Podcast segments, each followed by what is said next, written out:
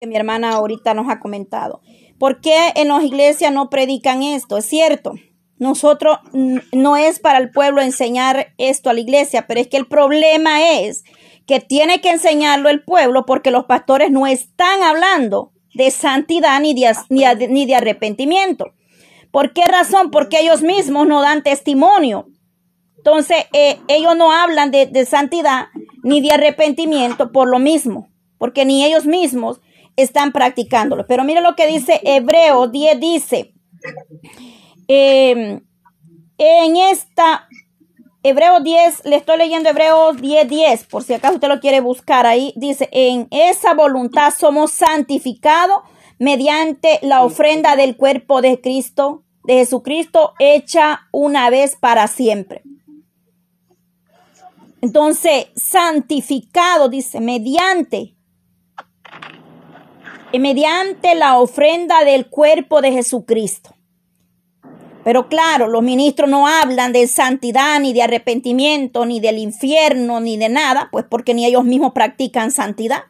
Están alcahueteando el pecado, están eh, permitiendo que Jezabel se, eh, se, suba arriba al ministrar, están permitiendo el libertinaje, están eh, practicando las obras de las tinieblas, festejan todo les conviene a ellos tener la iglesia llena porque si no hay, no va a haber diezmo ni ofrenda.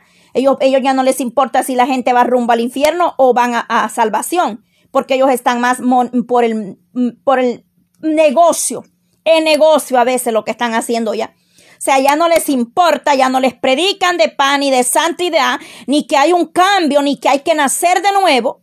Entonces Dios va a levantar a un pequeño del pueblo a hablarle a la iglesia y a exhortarlos porque ellos están alcahueteando el pecado los mismos ministros.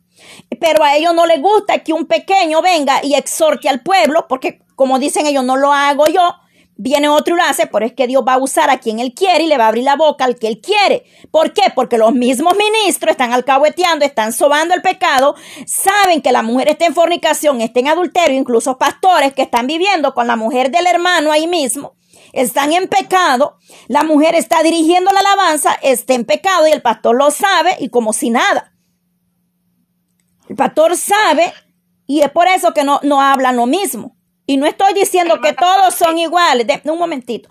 Este, un momento, hermana. No estoy diciendo que todos son iguales, que quede claro, hermana, porque usted va a decir, ay, la hermana está diciendo que todos los pastores son iguales. No, hay siervos que se paran en la brecha y hablan y exhortan al pueblo. Pero no todos, hermana. Miren, le quiero leer esta palabra. Gloria a Dios. Eh, eh, en Hebreo 10 de una vez, 26, antes que lo olvide, por eso después voy a dar el tiempo a la hermanita. Dice, porque si pecar, pecaremos voluntariamente después de haber recibido el conocimiento de la verdad, ya no queda más sacrificio por los pecados, sino que una horrenda expectación de juicio y de vapor ay santo, y de vapor de fuego que ha de devorar a los adversarios. Oiga bien, hermana, yo no sé si hemos leído este versículo y lo hemos entendido. ¿Dónde se encuentra? Se encuentra en Hebreos 10, 26 y 27. El que peca liberadamente, o sea, el que peca sabiendo que es malo. Porque una cosa es que la gente peque inocentemente, pero otra cosa es que pequen sabiendo que es pecado. Y es que hay gente que dice, ay, hoy voy a pecar y mañana me reconcilio. Ahí cabe este verso. Por eso dice, porque si pecaremos voluntariamente, voluntariamente, es cuando tú sabes que es pecado, pero lo sigues haciendo. Es decir, el que roba sabe que es pecado y sigue robando. El que mata sabe que no hay que matar y sigue matando. El que está en la fornicación sabe que es, es pecado, pero sigue en la fornicación, no quiere dejar la fornicación. Es pecado porque la palabra lo dice claramente. El si pecaremos voluntariamente, después de haber recibido el conocimiento de la verdad, después de haber recibido a Cristo, Después de haber leído en la palabra, ya no nos queda qué. Dice el 27, sino una horrenda expectación de juicio y de hervor, oiga bien, hervor de fuego. Esto no es un invento mío, lea Hebreo 10, 27. Fuego que devora a los adversarios, a los que son contra, a los que no hacen la voluntad de Dios. El autor aquí de Hebreo nos dice y nos vuelve a repetir, advertirnos a nosotros, los lectores, los seguidores de Cristo, que debemos apartarnos del pecado y que apartarse de Cristo es muerte. Así es que la palabra es clara. Entonces, la palabra del Señor es clava, e, es clarita, es una, es que es más clara, hermana. A veces nosotros no entendemos porque no le pedimos al Señor la sabiduría. En, Hebreos también nos exhorta, dice, busca la paz con todos y la santidad sin la cual nadie verá el Señor. Hebreo 10, 31, horrenda cosa es caer en manos del Dios vivo. Hebreo 10, 31, horrenda cosa es caer en manos del Dios vivo. Ahí está. El Señor no puede ser burlado. Eh, le voy a leer desde el 26 le voy a leer Hebreo 10, 26 porque siento leerlo. Así es que escuche. Porque si pecaremos voluntariamente después de haber recibido el conocimiento de la verdad, yo eh, ya no queda más sacrificio por los pecados. Una vez más, porque si pecaremos voluntariamente después de haber recibido el conocimiento de la verdad, ya no queda más sacrificio por los pecados sino que una horrenda expectación de juicio y de hervor de fuego que ha de devorar a los adversarios. El que viola, dice la ley de Moisés, por el testimonio de los dos o de tres testigos, muere irremisiblemente. Cuanto mayor castigo pensáis que merecéis el que pisoteare al Hijo de Dios. Deleitarte en el mundo, querer burlarte de Dios es la respuesta que hemos leído, es pisotear el nombre o al Hijo de Dios y tuviere por inmunda la sangre del pacto, la cual fue santificado, e hiciere afrenta al Espíritu de gracia. Ahí está la palabra y la respuesta para aquellos que andan revolcándose en el lodo en el mundo y quieren servir a Dios. Están, están pisoteando el, al Hijo de Dios y toman en vano la sangre derramada por nuestro Señor, de nuestro Señor Jesucristo, por la cual nosotros hemos sido santificados. Y a, hiere, hiciere afrenta al Espíritu, no se mete con el hermano ni con la hermana, sino con el mismo Espíritu Santo de Dios. Y eso no tiene perdón. Pues conocemos al que dijo mía es la venganza. Yo daré el pago, dice el Señor, y otra vez el Señor juzgará a su pueblo. Horrenda cosa es caer en manos del Dios vivo pero trae a la memoria los días pasados en los cuales después de haber sido iluminados, ya no vivimos, o sea, iluminados porque estábamos en las tinieblas, estábamos en muerte, pero venimos a la luz admirable que es Cristo, en los cuales habiendo sido iluminados sostuviste gran combate de padecimiento por una parte, ciertamente con vituperios y tribulaciones, fuisteis hecho espectáculo y por otra llegasteis a ser compañeros de los que estaban en una situación semejante. Porque de los presos también os compadecisteis y el despojó de vosotros bienes sufristeis con gozo que tenéis en vosotros una mejor y perdurable herencia en los cielos. esto no es de la tierra, esto es del cielo. Porque hoy es necesaria la paciencia para que habiendo hecho la voluntad de Dios, obtengáis la promesa. Habiendo hecho la voluntad de Dios, no es mi voluntad, ni lo que el mundo hace, ni lo que yo quiero, es la voluntad de Dios. Porque habiendo hecho la voluntad de Dios, obtengáis la promesa. Porque aún un poquito el que ha de venir vendrá y no tardará.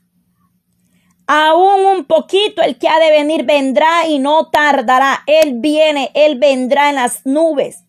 Y el que esté preparado se irá con él. Y el que esté claudicando en dos pensamientos en el mundo, se quedará aquí. Y aún la iglesia que no se ha querido apartar del mal, no ha querido apartarse ni santificarse, perecerá. Mas el justo vivirá por fe, por fe, por fe. Y si retrocediere, no agradará mi, a mi alma. Oiga bien, mas si retrocediere, no agrada a mi alma. Pero nosotros no somos de los que retroceden para perdición, sino de los que tienen fe para preservación del alma. Dígame usted si usted no entiende esos versos, porque definitivamente están muy claritos los versos en la palabra del Señor. Podría hablarle más y decirle mucho más de esto que hemos leído. Pero lo que la hermana dijo y el punto que mi hermana Maribel tocó es muy cierto. Usted en las iglesias no va a oír hablar del pecado, del infierno, de arrepentimiento. Usted no va a oír hablar de santificación, porque ni los mismos ministros lo viven. Entonces, ¿cómo van a hablarle al pueblo de eso? Muchos y muchos están afanados en megas iglesias, en que la iglesia se le llene más diezmos, más ofrenda, y ojalá fuera para ayudar a la viuda, al huérfano, al necesitado. Hay hermanos dentro de la iglesia que no tienen ni para la renta ni para la comida y a ellos ni les importa que Dios tenga misericordia porque yo no voy a juzgar a nadie, pero es una gran realidad que se está viviendo. Los mismos hermanos no se ayudan dentro de la iglesia. El, el, pastor está ahorrando millones para tener una mega iglesia. ¿Quién le asegura a él que él va a estar tantos años en esta tierra? Si la palabra de, del Señor dice que todo será destruido, no quedará piedra sobre piedra. El Señor me ha dado revelaciones. Mire lo que está pasando allá en Turquía. Edificios fueron colapsados, destruidos. Y ellos quieren mega iglesia para seguirla llenando y llenando bolsillos. ¿Qué hacen? Solo ellos saben lo que hacen. Pero vaya y dígales que tiene una necesidad. No están ahí. No, porque que las ofrendas son solo para lo de la iglesia es que si le falta algo es porque usted anda en pecado, en desobediencia, en rebelde, en, en, soberbia. No están ahí, lamentablemente. Y es, eso duele. Gente con necesidad que no tiene para la medicina, para la renta, que comer para sus hijos. El pastor ni siquiera se da cuenta. Pero que Dios tenga misericordia.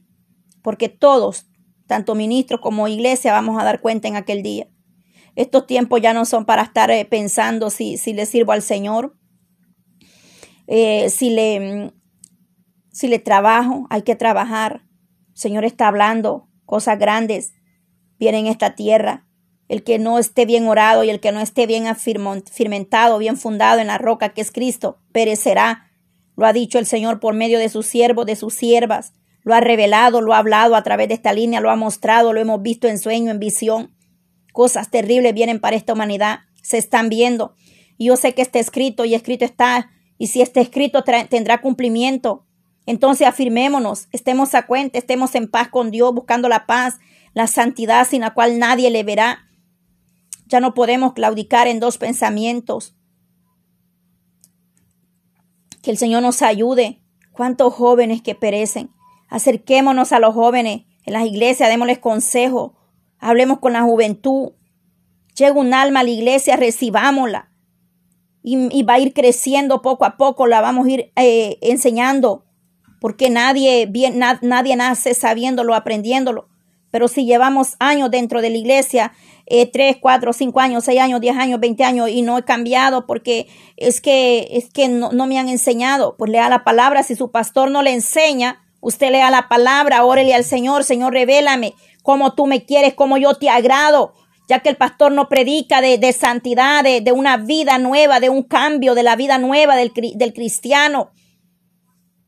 Entonces hay que buscar en la palabra, hay que ir de rodillas. Señor, ¿cómo, te, cómo debo yo agradarte? ¿Qué quieres tú de mí? Enséñame a hacer tu voluntad, qué debo soltar, qué debo despojarme, ya que el ministro no, no me da clase, no me enseña. Hay gente que no sabe ni trabajar los dones, los talentos que el Señor le ha dado, los dones del Espíritu Santo. Luego el, el pastor se enoja y va y la calla, pero no le ha enseñado usted al, al, al, al pueblo. Como dice la palabra, si uno, si uno, habla en lengua y no hay quien lo interprete, calle o va, eh, no dice que calle, sino que baje la voz y sigue edificándose porque el que está hablando en lengua está entendiendo él y Dios lo que están hablando. Y luego esa persona no lo sabe porque no se lo ha explicado el pastor y viene y la calla, le echa fuera demonio porque no le ha enseñado que cuando está hablando en lengua y no hay quien las interprete, tiene que ella alimentarse sola, es decir, bajarle y estar hablando entre Dios y ella, porque no hay quien las interprete y el pueblo se va a preguntar qué habla esta mujer, qué dice. Y Dios está hablando, está alimentando a esa alma, le está hablando a su vida. ¿Y cómo la hermana lo va a saber si el pastor no se lo ha enseñado? Y ese es el error que está, por eso muchos pastores están cayendo en apostasía, porque no le han enseñado, ni ellos mismos saben qué es el don de discernimiento, porque están más carnudos que espirituales pero el que anda en el Espíritu va a tener discernimiento, va a poder visualizar las cosas antes que lleguen, porque eso es el discernimiento, el don de ciencia. El don de ciencia es aquel que Dios te da la interpretación de la palabra y ese don incluye todo, los dones que Dios ha dado. Discernimiento, sabiduría, consejería. Pero lamentablemente los ministros no están enseñando, porque es que ellos están más afanados en otras cosas que en enseñarle al pueblo. Y el pueblo de Dios tiene que aprender. Por eso en una iglesia es bien importante la enseñanza, pero enseñanza para que el pueblo aprenda. Porque todo va de, acuerdo. Hablar un tema es hablarlo, enseñar es enseñar, orar es orar, interceder es interceder, gemir. Ponerte en el lugar de aquel que está sufriendo. Y que quede claro que hay pueblo que se guarda para Dios, pero muchos perecen y se están perdiendo, lamentablemente. Pero hay pueblo que se guarda en santidad y en obediencia al Señor. Pero muchos, lamentablemente, se han desviado.